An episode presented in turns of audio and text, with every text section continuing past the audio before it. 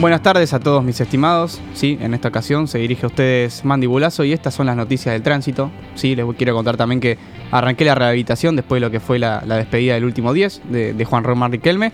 Así que bueno, justamente después de esta despedida, sí, el gobierno decidió inaugurar el carril Clemente Rodríguez, ¿sí? para que el jugador pueda circular de manera segura y a su ritmo acelerado.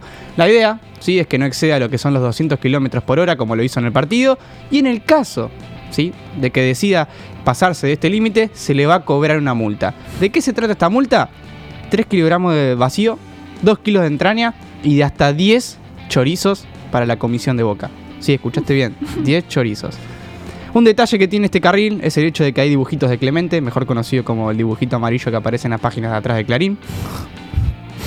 Sí, y bueno, y Rodríguez Larreta justamente va a ser el encargado de inaugurar este sector y junto a él se le va a encontrar el jugador más rápido de los últimos 15 años, el Chanchi Esteves.